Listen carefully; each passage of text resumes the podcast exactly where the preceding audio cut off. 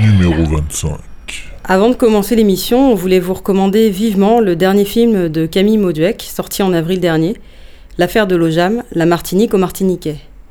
OJAM, ce qui veut dire Organisation de la jeunesse anticolonialiste de la Martinique. Il s'agit d'un groupe créé en 1962 dont le but était la libération de la domination coloniale, une organisation mi-officielle, mi-clandestine. Le film témoigne d'une époque, du bouillonnement d'émancipation qui touche une partie de la communauté antillaise, notamment marquée par les révoltes et la répression de décembre 59 à Fort-de-France, le piège de la départementalisation, la pensée et l'action de Fanon et les luttes du peuple algérien. Le procès de décembre 63 fait à 18 des membres de l'OJAM, coupe à court à l'élan du groupe. En deux heures, la réalisatrice Camille Mauduec nous révèle des événements méconnus qui avaient secoué les consciences et poussé pour un temps les revendications indépendantistes martiniquaises vers le grand jour. On vous conseille également son film précédent, Les 16 de Basse-Pointe, que vous pouvez trouver en ligne ou commander sur le site Les Films du Marigot. Le marronnage sera le nom donné à la fuite d'un esclave hors de la propriété de son maître aux Antilles à l'époque coloniale. Le devoir de tout révolutionnaire est de faire la révolution. Ça, c'était la maxime de l'OJAM. L'OJAM est une histoire de marronnage. Pour cette émission numéro 25, on va vous parler de presse écrite à travers deux initiatives assez différentes mais tout aussi intéressantes. D'abord, on va parler de Ramatou, journal satirique sénégalais globalement en français mais faisant régulièrement place au Wolof dans ses pages. Ensuite, vous parlerons de Sentinelle à Pepla, ou La Sentinelle du Peuple, bulletin papier et web, initialement publié en créole haïtien depuis environ deux ans, mais existant également en traduction française depuis quelques numéros. Ramatou et Sentinelle sont l'une comme l'autre des initiatives militantes, intransigeantes et indépendantes, ce qui ne va pas sans une certaine précarité. Case Rebelle a en tout cas souhaité partager son enthousiasme et se faire relais pour que d'autres informations circulent. Ramatou a été lancé en mars 2011 en parution hebdomadaire. Il s'est ensuite interrompu pour redémarrer mensuellement depuis décembre dernier. Le ton du journal est résolument satirique dans les textes et les nombreux dessins. Le champ d'investigation, c'est principalement le Sénégal. Ramatou consciencieusement scrute la vie politique, l'économie, les institutions, etc. Mais l'équipe ne se prive pas non plus pour élargir à l'Afrique tout entière et mettre en avant artistes ou intellectuels dont la démarche favorise la libération et la prise de conscience. Hasard du calendrier ou du destin, le dernier numéro, celui de mai, mettait en avant Ngugi Wachongo dont les habitués de Case Rebelle savent que nous sommes de grands fans. On y trouvait également un passage en revue des possessions du président fraîchement élu, Macky Fall, des articles sur les biens mal acquis, ou même encore un article sur la France des salariés sous pression qui se suicident. Oui, l'oiseau Ramatou va où il veut et nous ne lui donnerons pas tort. À suivre, un entretien avec Alassane Diagne, l'un des membres fondateurs de Ramatou. Bon, bonjour. Hein. Euh, Ramatou, c'est. Bon, moi je suis Alassane Diagne, donc euh, je suis d'origine sénégalaise. euh, je vis en France euh, depuis à peu près une dizaine d'années. Donc, euh, il y a deux ans, euh, j'ai entrepris avec des copains euh, le lancement d'un journal euh, satirique, euh, donc appelé Ramatou. Sa parution, la première parution, donc au, au mois de décembre, décembre-février quoi, 2011. Un- une parution hebdomadaire interrompue au bout de six numéros pour des questions de, de difficultés financières quoi. Et euh, on a repris la parution de Ramatou euh, sous un mode mensuel depuis euh, à peu près six numéros quoi. Là on est sur le chantier du sixième numéro. Maintenant, la signification de Ramatou. Ramatou, euh, bon, il y a, y a y a trois références hein, qui nous intéressaient. Au, au niveau du Wolof, c'est un mot donc, qui est utilisé au niveau du Wolof euh, pour dire euh, le passereau, donc euh, l'oiseau, hein, le moineau. C'était intéressant parce que le, passereau en Afrique, en fonction de, des aires culturelles, des imaginaires, à certains endroits, c'est un oiseau de mauvais augure. Et puis à, d'autres endroits, c'est un oiseau de, bon augure, quoi. Hein. Parce que quand, en fonction de, la saison où euh, l'oiseau arrive sur un, espace donné, les récoltes étaient euh, sauves ou pas, quoi. Donc voilà. Et puis euh, c'est aussi, mais ça on l'a découvert bien après, c'est un nom qui existe dans, une langue malgache pour dire une boniche, quoi, une bonne à tout faire. Mhm. Donc il y, a cet imaginaire-là qui nous intéressait. Et puis bon, ça, ça, fait référence à un oiseau. Et comme journal, c'est canard. enfin, l'argot de journal, c'est canard. Il y a cette troisième référence-là aussi qui nous intéressait. Quoi. Et donc, euh, Ramatou, mauvais augure pour qui et bon augure pour qui alors? Ah oui, donc un journal de bon augure, euh, pour éclairer, aller dans le sens d'une euh, nouvelle citoyenneté en Afrique. Il y, a, il y a un certain nombre de mobilisations en cours en Afrique, donc accompagner ce, mouvement-là. Et puis de très mauvais augures pour les accapareurs, pour ceux qui détournent les suffrages des, Africains, pour ceux qui retardent un peu un certain nombre de, progrès politiques en, cours. donc voilà. D'accord. Et tu peux nous expliquer, euh, parce que les auditeurs ne, savent pas, à, quoi, à quoi ressemble Ramatou à quoi Est-ce qu'il a évolué À quoi il ressemblait au début en termes de format, de, couleur ou pas euh, et, même chose, nous dire aussi à, quel. Euh, quand, il, a commencé en, hebdomadaire, à combien il était tiré à combien vous en êtes là maintenant? On paraît à 16, en 16 pages, donc on a augmenté un peu le nombre de pages en gardant toujours le même principe, hein, 4 euh, pages en couleur et 12 pages en, noir et blanc. Euh, c'est un journal euh, dont, le, dont, le, tirage est assez modeste. Hein. C'est un journal qui est tiré en papier à 3000 exemplaires au mmh. Sénégal. 3000 exemplaires qui sont diffusés de façon assez... enfin, comment dire ça de, de façon... au Sénégal, il y a une agence de distribution de presse qui s'appelle l'ADP Mhm. Mais c'est une agence de distribution de presse qui est très mal, mal en point euh, avec la vague de privatisation euh, en Afrique. Le, la politique du moins d'État des années 90. Mhm. Donc c'est une agence qui va très très mal. Euh, à côté de son activité très affaiblie, il y, a, y a des distributeurs informels de presse qui... comment dire ça? Qui lui ont taillé des pierre. Quoi. Donc cette agence-là va très mal, mais prend les journaux, les diffuse euh, comme, euh, comme elle peut, euh, à Dakar et à l'intérieur du, du, pays, dans les hôtels, au niveau de l'aéroport, etc. Mm. Et puis à côté de ça, nous avons des distributeurs informels à qui on confie nos journaux tant bien que mal. Quoi. Mais bon, c'est des jeunes qui viennent du monde rural, qui sont souvent, bon, qui, qui ne sont pas scolarisés, donc qui font des activités informelles en ville pour subvenir à leurs besoins. Ils sont souvent à la botte de, de, personnages, euh, enfin, plus ou moins recommandables, quoi, hein, euh, qui sont eux les, gros, les grossistes, hein, mm. qui les rétribuent au numéro vendu.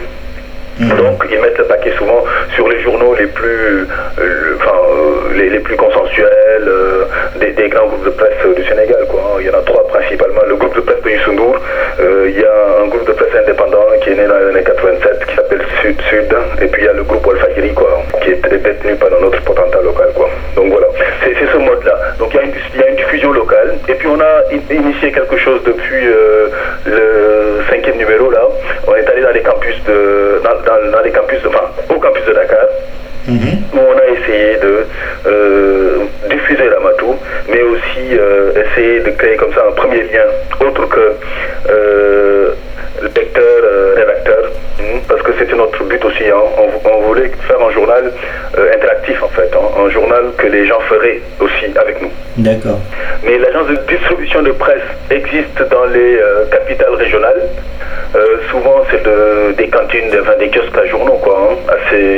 D'ailleurs, ça fait de briques et de brocs. Et il est clair que l'essentiel des numéros sont distribués à Dakar, quoi. Et alors, est-ce que tu peux justement, tu parlais d'un peu d'interactivité, tout ça, est-ce que tu peux nous parler un peu de, de l'équipe de Ramatou, sans nommer les gens, mais de dire euh, qu'est-ce qui vous a rassemblé, et aussi en même temps me dire aussi quel est l'accueil euh, politique qui a été fait à Ramatou, et euh, voilà. L'équipe de Ramatou, au, départ, c'est les, gens qui animent euh, la rédaction au niveau local. Bon, moi je vis en France où je travaille, mais je fais des séjours euh, euh, assez fréquents au Sénégal pour travailler avec les amis là-bas. Euh, au départ, nous sommes. Euh, bon, c'est d'autant plus facile qu'il y a les moyens de la, la euh, moderne, quoi. Internet permet cela. Je fais des conférences de rédaction ou des restitutions de conférences de rédaction avec les amis assez souvent. Il y a un mode de fonctionnement assez amical, hein. Il y a un enracinement comme ça, une base militante, quoi. Et puis, donc certains sont enseignants, juristes, hein, ils sont thésards à la fac de droit, en sciences humaines, etc. Mm. Et puis à, à, cette, à cette, première euh, charpente-là, euh, ce sont, euh, ce sont joints, enfin, des, des, des, étudiants, beaucoup, beaucoup d'étudiants euh, qui sont en fin de cycle ou, enfin, plus ou moins en fin de cycle. Donc il y a l'équipe de Ramotou, c'est ça. Mais c'est un choix, hein, c'est un choix que nous avons fait. Euh, parce que les écoles de journalisme à Dakar, il y a une école de journalisme, voire deux à Dakar, euh, qui ont un fonctionnement presque institutionnel. Quoi, hein. euh, pour un journal comme Ramatou, il était intéressant dès le départ, euh, c'est sa politique éditoriale même, de quitter un peu les sentiers battus. Quoi. Mm. quitter les sentiers battus. Donc c'est forcément nous préparer euh, mentalement à ouvrir de chantiers, euh, de chantiers politiques. Quoi. C'est euh, au sens où il fallait repenser le vivre ensemble, euh, repenser le rapport au pouvoir. et puis le rapport des sociétés africaines entre elles, quoi. Donc la place de la religion aussi, la place, la place des croyances religieuses. Mm. Euh, euh, parce qu'on sait que oui, dans, dans, un pays comme le Sénégal, elles sont très inhibantes, hein, donc, euh, et empêchent un peu le, une expression publique libérée. Quoi, hein. Au départ, c'était très difficile de, de, de, de mesurer le, comment les gens ils nous percevaient. Mm-hmm. Enfin, sauf peut-être les, les gens qui sont dans notre environnement immédiat.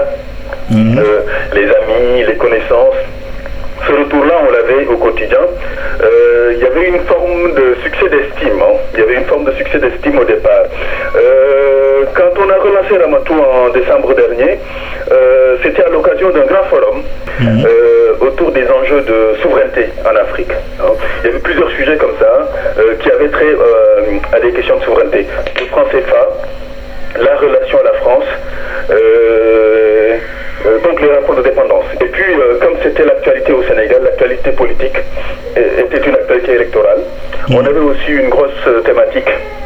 Les nouvelles formes de mobilisation citoyenne, quoi, hein, qui ont d'ailleurs entraîné au Sénégal des changements assez importants dernièrement. Donc on a pu mesurer à cette occasion-là, avec les intellectuels qui étaient là, hein, euh, les acteurs associatifs, les acteurs politiques qui étaient au forum qu'on a organisé dans la banlieue de Dakar pour la relance de Rama, pour l'impulser, on a pu mesurer qu'il y avait quelque chose qui allait au-delà du, succès d'estime. Hein. Les gens appréciaient le journal. Bien sûr, il y avait une dimension assez... Euh, euh, dire ça C'est nouveau, c'était très nouveau. Parce que depuis 2014, il n'y avait plus de journal satirique au Sénégal la, difficulté principale, c'est d'arriver à euh, manipuler la satire dans un pays euh, comme le Sénégal. Tous les journaux ont une page humour euh, qui est souvent dite satire. Mais quand on, on, y regarde de plus près, on se rend compte qu'en fait c'est assez accepté parce que ça relève plus de, euh, de, de, de l'humour que de la satire. quoi. C'est pas grinçant du tout. Mmh. C'est c'est le rire assez convenu. Hein, on rit souvent de choses assez convenues. Et voilà. Euh, moi, je, je, vois aussi que euh, les autres médias au Sénégal, même s'il a un tirage assez modeste, euh, quand je lis les autres journaux sénégalais de plus en plus, et ça, beaucoup d'amis euh, aussi l'ont constaté avec moi, il y a le, le, la langue des journaux au Sénégal, la langue est en train de changer. Mmh. Et la, la, langue est moins convenue. Les, les, journaux sont en train de, ils sont en train de changer de langue de travail. Et puis l'usage aussi euh, de la langue Wolof. Dans Ramatou, nous, on n'hésite pas assez fréquemment. Euh, parfois, on, fait un renvoi pour traduire. Parfois, on ne fait pas de renvoi du tout. On n'hésite pas du tout à, faire, à utiliser la langue Wolof ou, les autres langues locales dans notre, dans notre schéma de pensée et dans notre façon de. dans, l'articulation même de notre pensée. Quoi. on n'hésite pas. Et, puis on a des rubriques aussi. Hein. L'intitulé de nos rubriques aussi. Le nom du journal, c'est un mot Wolof. Journal sénégalais sont du Wolof ou de l'arabe. Nous, on a fait le choix du Wolof. Euh, les rubriques sont, euh, euh, portent des noms en Wolof. donc voilà, il y, a tous ces choix-là qui sont en train de, de, prendre, enfin on prend date quoi, on, prend date.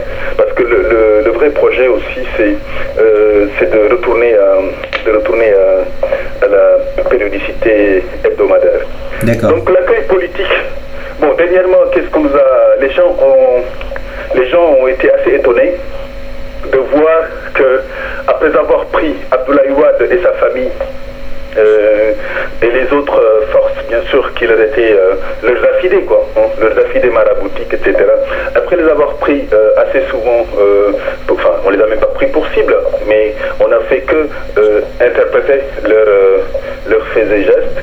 On, a mis à la une de ce mois-ci le nouveau chef d'État, qui est l'ancien Premier ministre Abdoulaye Wade d'ailleurs. On a pointé du doigt le, le, niveau de son patrimoine, quoi, pour, être, pour s'étonner de, de, de, combien il était riche, quoi. Donc, c'est parce que on l'a fait ça dans un climat de célébration de l'alternance qui vient d'advenir au Sénégal, quoi. Donc, le fait de briser un peu ce climat de célébration, ça, même au niveau de Ramatou, hein, ça a fait débat. ça a fait beaucoup débat parce que des copains on, pensait qu'il fallait qu'on reste sur ce climat de célébration, à défaut de l'accompagner, euh, qu'on reste neutre, voilà le terme qui a été utilisé. Moi, je pense qu'il n'y a pas à être neutre ou pas. Euh, les, qui se donnent à nous, euh, c'est sur ces faits-là qu'on travaille, peu importe qui en est le porteur ou pas. Donc, voilà, voilà un peu la perspective politique de Ramatou quoi, et le rapport qu'on a, a aux acteurs en, en, place. D'accord, d'accord. Et oui, justement, euh, quel, de, quoi est, de quoi est fait donc le numéro là qui va sortir bientôt? Sur le prochain numéro, on travaille sur, euh, on revient sur euh, la, question de la place de l'argent dans, dans, nos, sociétés. ça fait écho hein, à l'ancien numéro déjà. c'est un numéro aussi qui interroge un peu ce qu'on appelle les fonds politiques en fait. Hein. cette cagnotte-là qui est mise à la disposition des chefs d'État.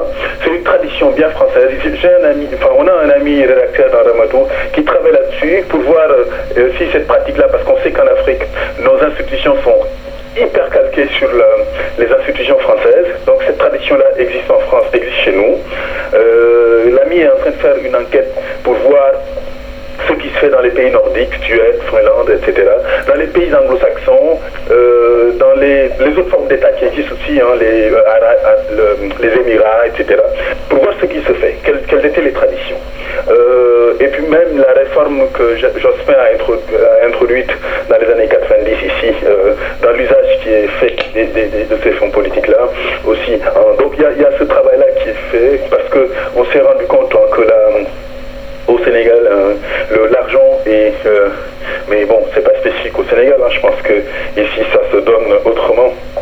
Euh, au Sénégal, la possibilité qu'on a ou pas d'avoir une parole publique est fonction de sa, surface financière. Quoi. Donc il y a un travail qui est fait là autour de ça, c'est un gros dossier.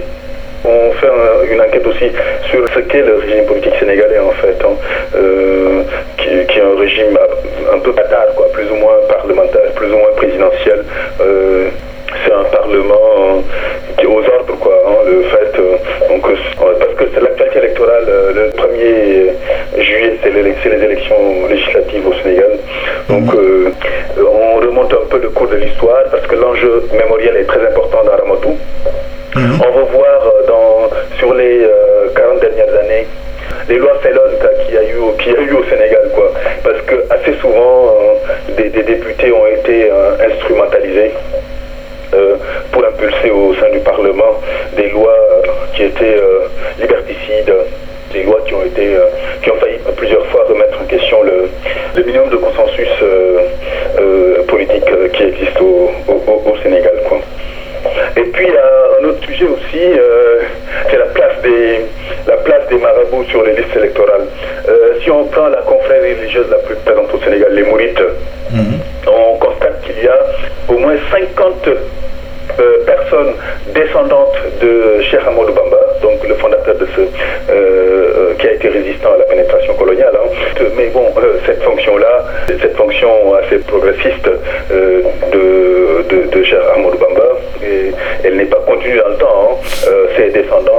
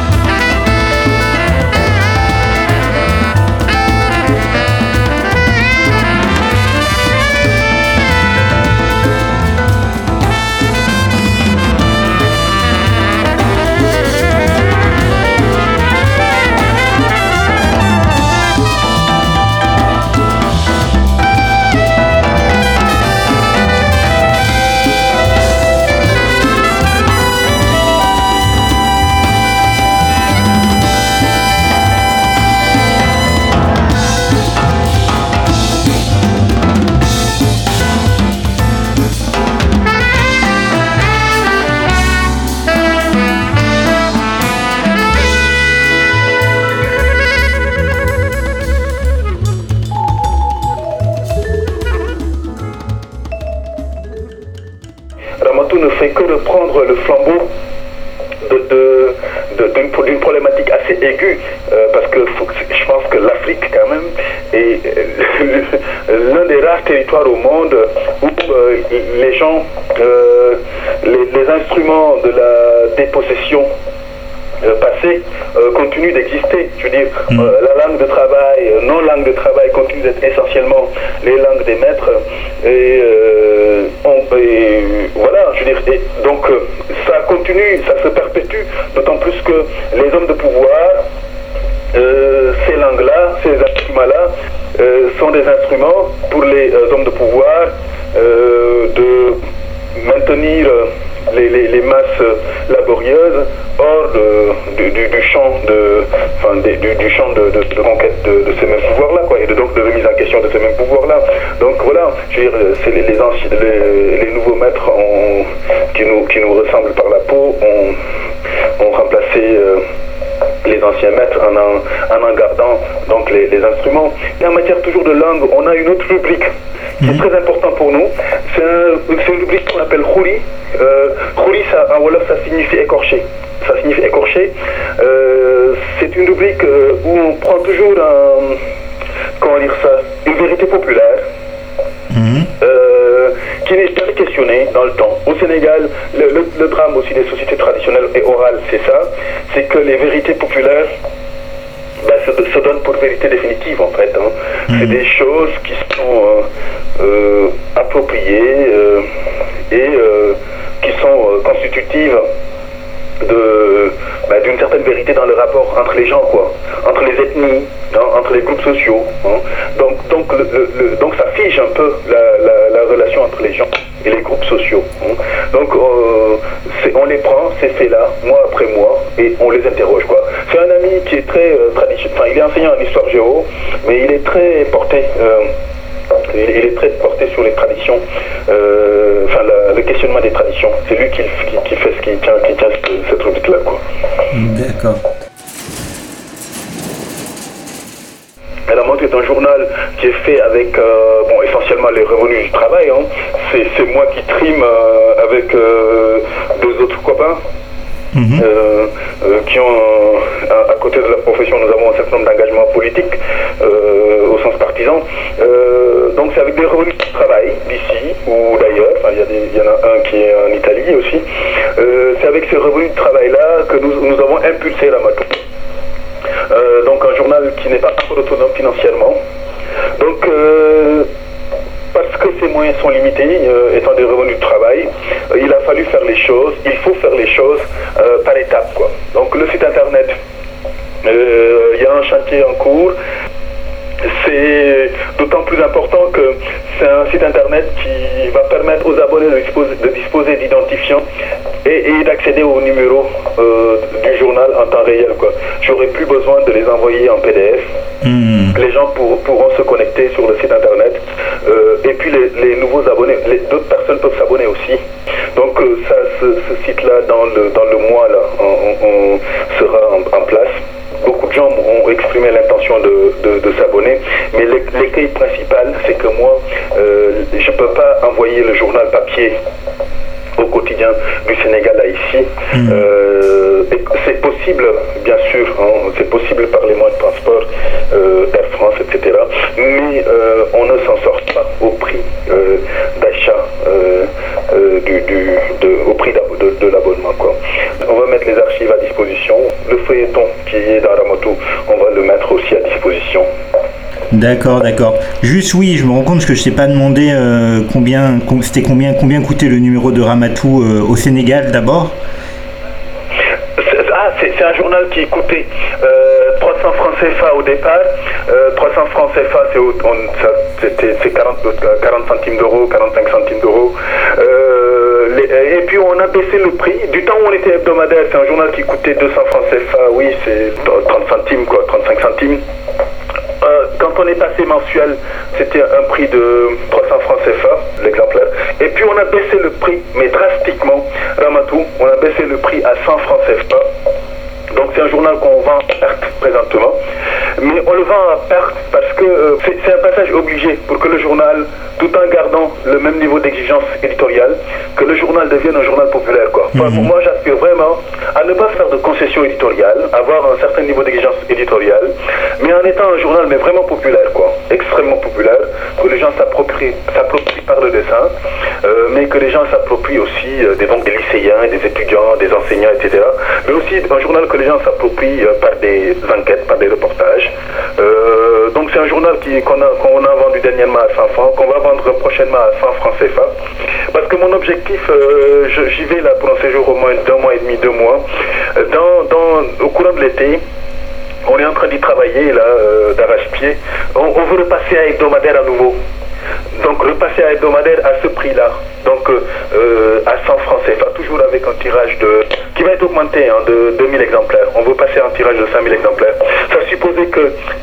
Déjà sur les deux prochains, le, le numéro qu'on vient de euh, finir et le numéro à venir, qu'on gagne en visibilité. hein. Parce que la difficulté principale, c'est la difficulté de la visibilité de Ramatou. Quoi. Donc c'est un journal qui est très accessible, hein, parce que le prix auquel s'achètent les quotidiens au Sénégal, c'est c'est à ce prix-là, hein, c'est 100 francs CFA, le- dont, dont celui d'ailleurs le, le plus connu, euh, euh, celui de Youssou, Youssou N'Dour, euh, le- le- l'homme incontournable, qui a un groupe de presse euh, assez présent au Sénégal d'ailleurs, lequel groupe de presse lui a servi de rampe de lancement, à, voilà, et puis de moyen de pression sur les, euh, les hommes politiques. Quoi. Si ça aussi c'est un enjeu dans Ramatou. Ramatou euh, est le seul journal indépendant pour moi au Sénégal parce que l'essentiel des organes de presse sont des, euh, pour leurs leurs détenteurs, sont des moyens de, de- sont des moyens de pression euh, sur les, euh, les, les acteurs, euh, euh, enfin ceux qui sont au pouvoir quoi. hein.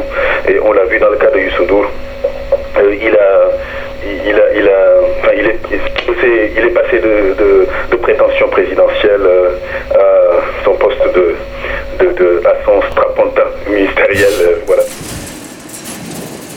Procurer Ramatou, vous pouvez envoyer un mail à r-a-m-a-t-o-u-m-e-d-i-a-s ramatoumedia.gmail.com Bientôt le site internet, normalement le mois prochain, ramatoumedia.com www.r-a-m-a-t-o-u-m-e-d-i-a-s.com baloji e tɔnɔ baloji baji balamamakalenga ka bokolo to a sagejila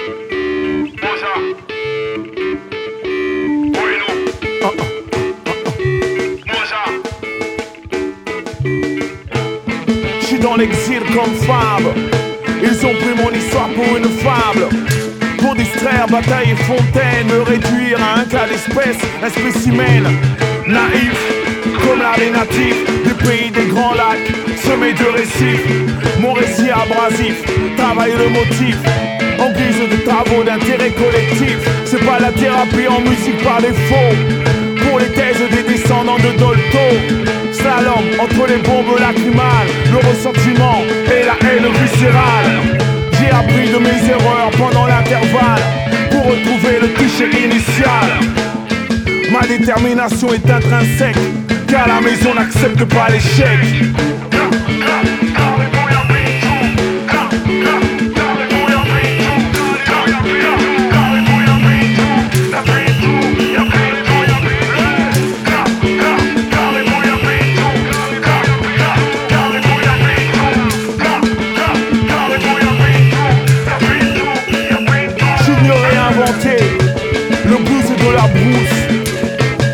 Konono sous le boost, effet de feedback à coup de disto. Me détache du lot sur des notes staccato. À terme, entre tradition et moderne, ça reste frais donc on discerne pas terme. Ma poésie est en mouvement, le bruit est une assise, non pas un divan. Je laisse le slam aux descendants de Boris Vian, moi je me réclame du K1, des déviants. Et j'appuie au du manche, j'ai impayé mon dû, donc gardez le change. Différent malgré les vices de forme apparent, toucher du bois, la poisse a le cœur sec. Mais la maison n'accepte pas l'échec.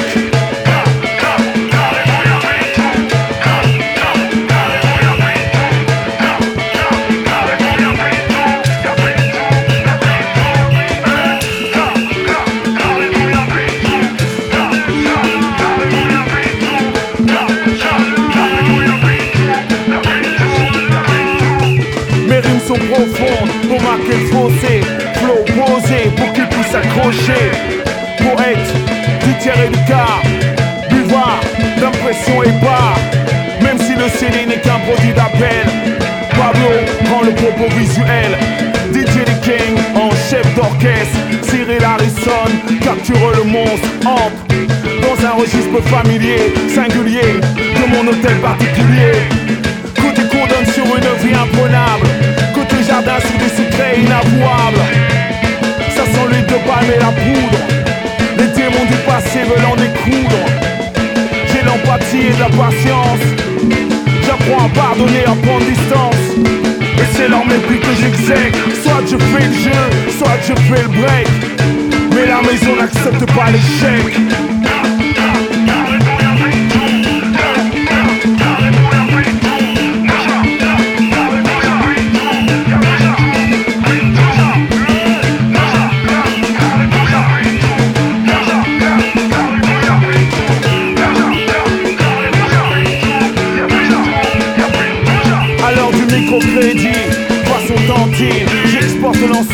À Mad Max King.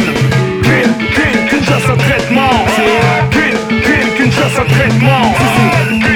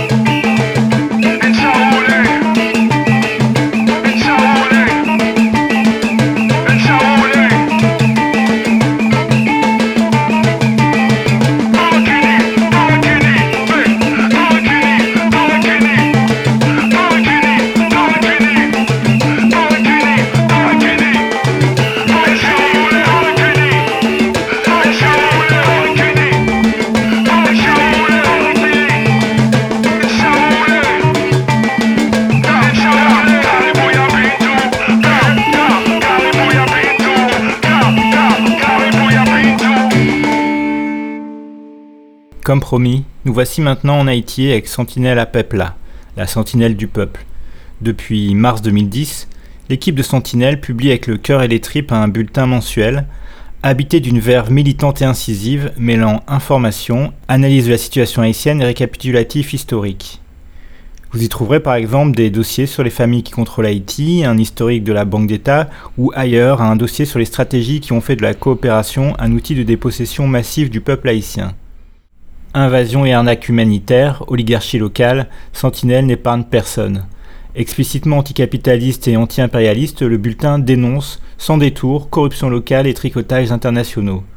Écrit avec la force de conviction, la clarté et la sobriété d'un tract, il enseigne et mobilise, appelant de tous ses voeux le rassemblement du peuple et des forces progressistes. Nous c'est oiseaux, nous plier mais nous pas casser. Voilà ce que nous dit après cinq mois d'absence l'équipe de Sentinelle. Nous sommes des roseaux, nous plions mais ne cassons pas. Pour preuve de sa bonne vigueur, l'équipe dresse pour son retour le bilan sans concession d'un an de présidence indigente de Sweet Mickey alias Michel Martelly. C'est donc ce retour un peu qu'on fait ici en vous lisant quelques extraits qui, on l'espère, vous inciteront à lire le journal et éventuellement à contacter Sentinelle car vous le verrez, ils sont très preneurs de retours critiques. Donc l'adresse c'est www.sentinelle.webuda.com, www.santinel.webuda.com et l'adresse mail c'est S-A-N-T-I-N-E-L-P-E-P arobase yahoo.fr sentinelpep arobase yahoo.fr Numéro août 2011. La région du Sud-Est appelle chez elle au rassemblement en vue d'une nouvelle stratégie de lutte. Les organisations sociales et politiques du Sud-Est ont dépensé beaucoup d'énergie les 13 et 14 août derniers pour rassembler plus d'un millier de personnes venant de toutes les sections communales du département et de diverses régions du pays. Elles sont venues brasser des idées sur la politique du pays, son histoire, le bilan des victoires et des échecs des luttes démocratiques. Cette rencontre a permis de présenter à la nation un instrument politique régional, la plateforme politique régionale progressiste, PPRP, et de publier un manifeste politique qui circule sur Internet. Ces questions, la plateforme les a résumées en sept points. Progressiste, solidaire, démocratique, populaire, régional, anti-impérialiste, antisexiste.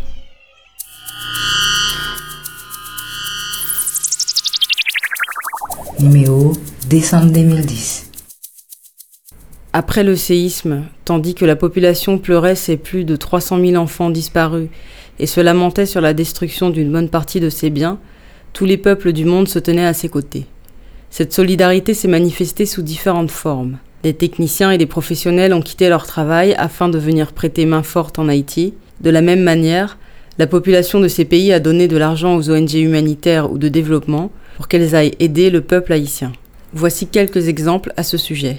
Oxfam Grande-Bretagne a reçu 800 millions de dollars américains. CECI Canada a obtenu 20 millions de dollars. Corded Hollande a reçu 150 millions de dollars. Yele Haïti, États-Unis, dirigé par Wyclef Jean, 11 millions.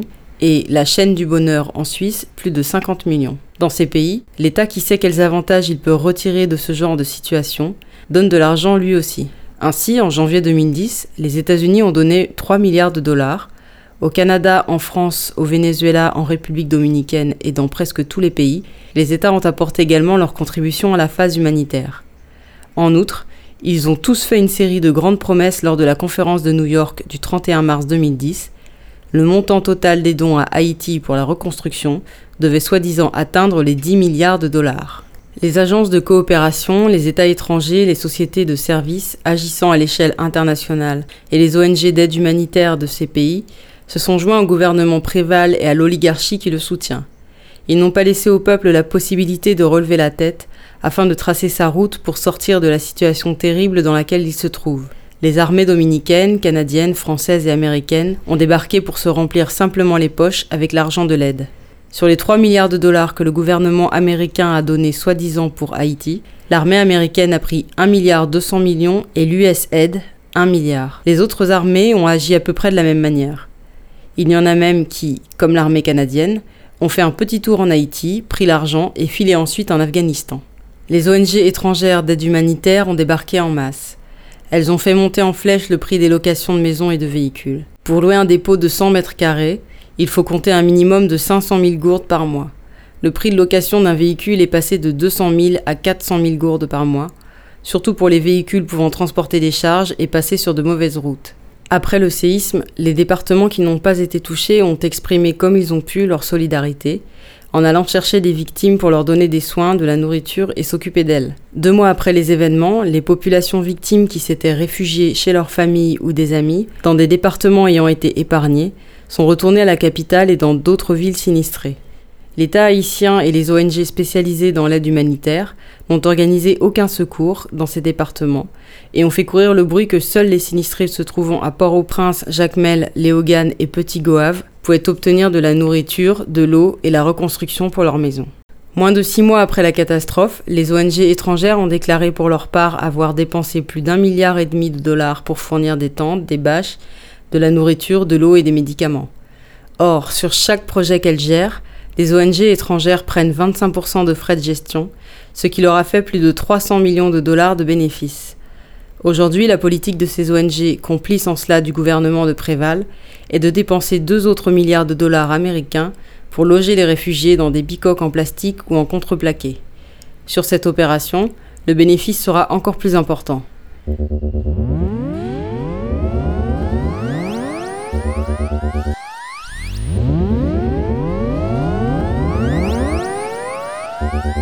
Tout pas tout, On organise nous pour nous défendre pays nous.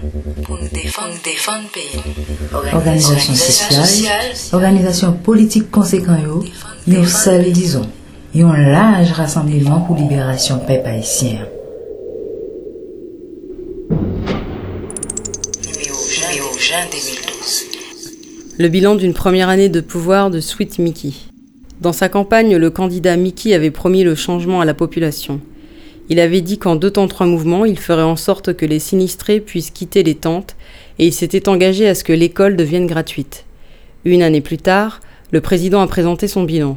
Ayant tous les toupets, il n'a pas honte de s'attribuer la note de 8,5 sur 10. Sweet Mickey prend les gens pour les abrutis s'il croit pouvoir leur raconter n'importe quel boniment. Dans les départements de l'Artibonite, du nord-ouest et du nord-est, du plateau central, de l'ouest, du sud-est et du sud, plusieurs communes continuent à souffrir de la faim en raison des inondations, de la sécheresse et de la cherté de la vie.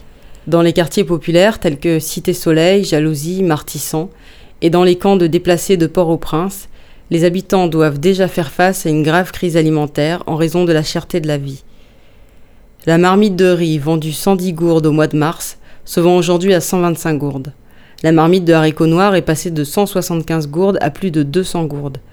Le gallon d'huile a grimpé de 275 gourdes à 325 gourdes. Où est l'amélioration promise par Martelly? Plus de 400 000 sinistrés du tremblement de terre vivent toujours sous des tentes dans des camps déplacés. Plusieurs milliers de familles sont sous la menace d'être expulsées en employant la violence ou le feu. Depuis la venue au pouvoir de Sweet Mickey, on a déjà vu brûler le camp du lycée Toussaint, le camp Accra à Delma 32, celui de l'École nationale République d'Argentine, celui du Mausolée, le camp Mégamar, le camp Mormon à Delma 30, le camp Adoquin et le camp Delma 24. Et récemment, cela fut au tour du camp de Delma 2 d'être ravagé par un incendie. Mickey avait promis des maisons aux déplacés, or depuis qu'il est devenu président, c'est du feu et des coups de bâton qu'il leur a distribués. Au mois d'avril, les nouveaux cas de choléra ont été multipliés par trois. Plus de 3000 autres personnes sont sous la menace de cette maladie que nous a apportée la MINUSTA. Cependant, le nombre de centres de traitement a diminué. Il y en avait 101 peu après que l'épidémie a éclaté, et il n'en reste plus que 30 pour tout le pays. En 2010, plus de 128 ONG se donnaient en spectacle en train de lutter contre la maladie. Six mois après les élections, il n'en restait plus que 48. Et maintenant, c'est à peine si on en compte une vingtaine. Martelly et la communauté internationale, c'est du pareil au même. Ils nous racontent des mensonges pour arranger leurs affaires, et pendant ce temps, ils nous enfoncent davantage dans la misère. Il est de la responsabilité de chacun d'entre nous d'organiser la lutte du peuple en vue d'un soulèvement général contre cette forme d'État et cette forme de gouvernement qui est à la tête du pays. Les patriotes haïtiens et les organisations progressistes doivent redoubler d'efforts pour remettre sur pied les mouvements sociaux et les mouvements politiques. C'est la condition nécessaire pour que nous puissions reprendre et conserver la direction politique du pays. Le système de pillage et d'exploitation ne va pas s'effondrer tout seul. C'est grâce à un travail quotidien d'organisation et de mobilisation au sein de la population que nous pourrons remporter la victoire. Trop, c'est trop. Nous n'en pouvons plus. Mobilisons-nous pour montrer de quoi nous sommes capables.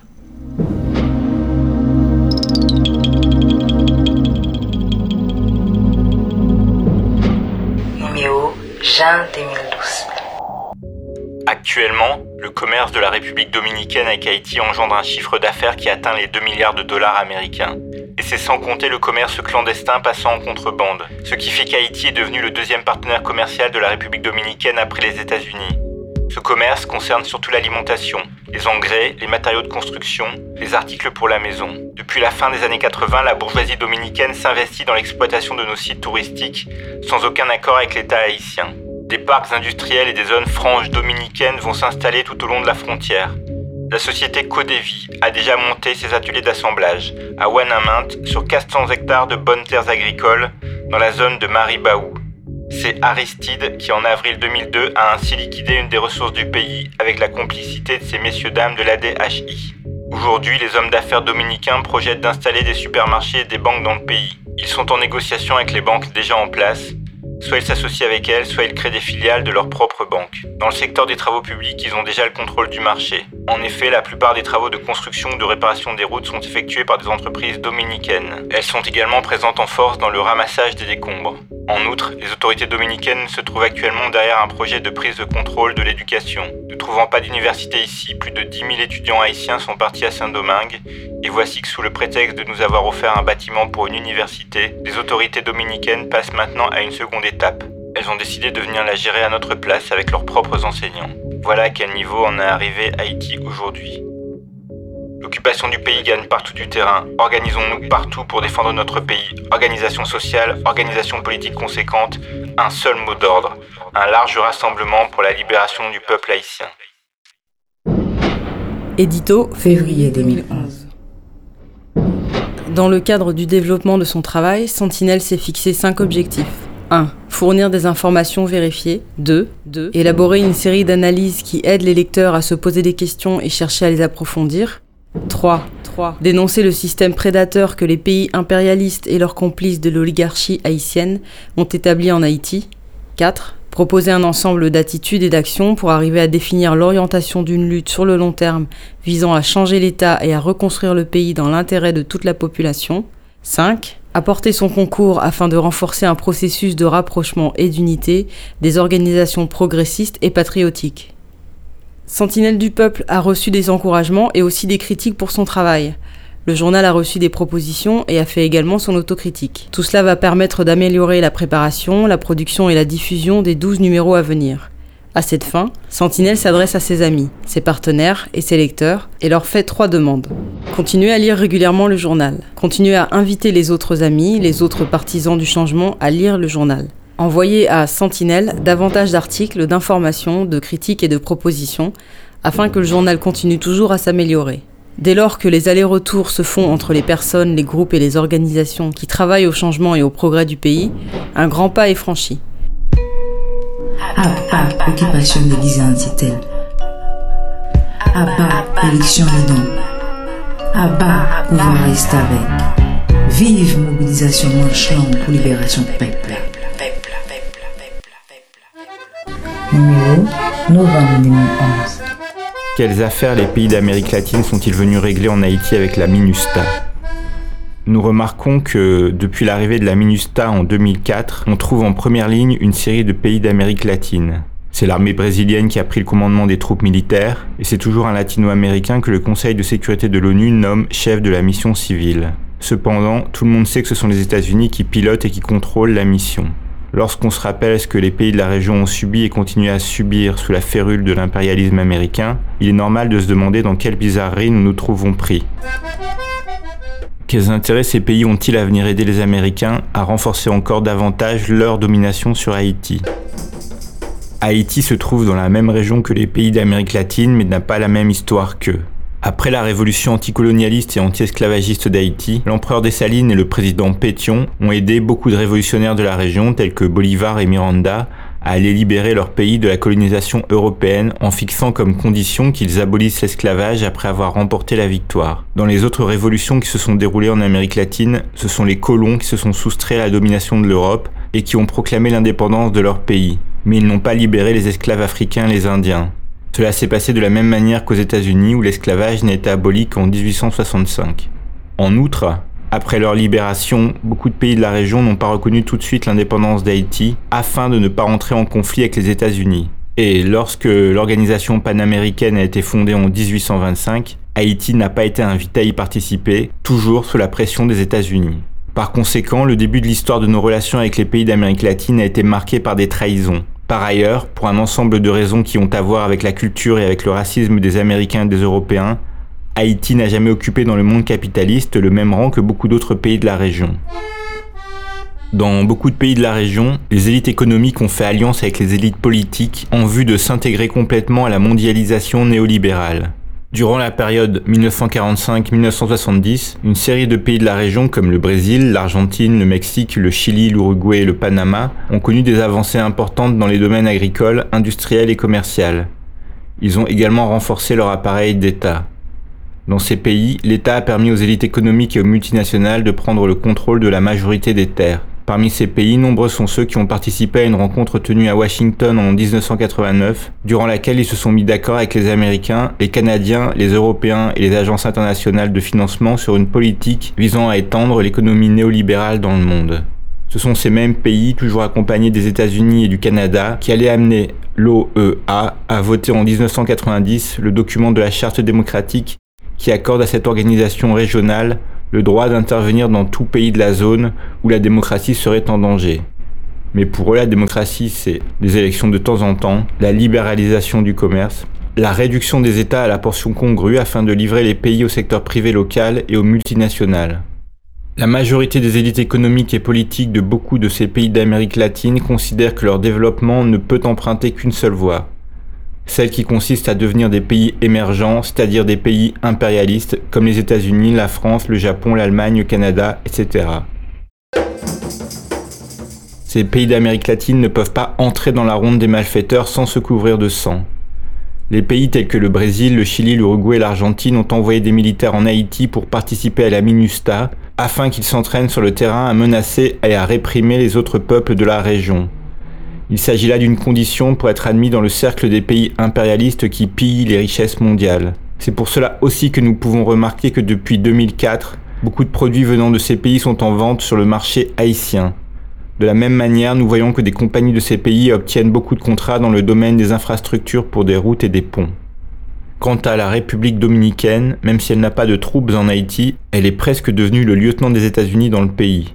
Elle garantit ainsi une partie de leurs débouchés à ses industriels et à ses entreprises. Ceci dit, il faut prendre garde à ne pas faire de confusion. La présence des médecins cubains et le travail de coopération accompli en Haïti par le gouvernement du président Chavez n'ont rien à voir avec la MINUSTA, ces actions entrent dans le cadre de la solidarité des peuples de Cuba et du Venezuela avec le peuple haïtien. Mais malheureusement, Cuba et le Venezuela n'ont jamais voulu admettre qu'à un certain moment le pouvoir d'Aristide et celui de Préval n'avaient plus rien à voir avec le peuple. La stratégie en vue de la désoccupation du pays et du départ de la MINUSTA ne se joue pas seulement à l'intérieur du pays les progressistes et les patriotes ont un travail à accomplir aux côtés des mouvements populaires des pays d'Amérique latine qui se sont le plus impliqués dans la MINUSTA afin qu'ils exercent des pressions sur leurs États pour qu'ils retirent leurs troupes et cessent de renforcer la domination étrangère sur Haïti. Je vous rappelle l'adresse du site de Sentinelle, sentinelle.webuda.com, s a n t i n e w e b u d acom et pour leur écrire, sentinelpep at yahoo.fr, S-A-N-T-I-N-E-L-P-E-P at yahoo.fr. On aurait aussi aimé interroger un des membres de l'équipe de Sentinelle, mais ça n'a pas été possible, euh, peut-être dans une prochaine émission.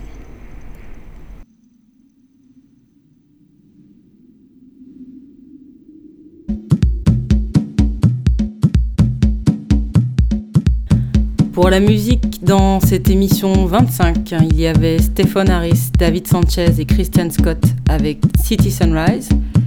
Ensuite, Baloji avec Caribou Yabintu.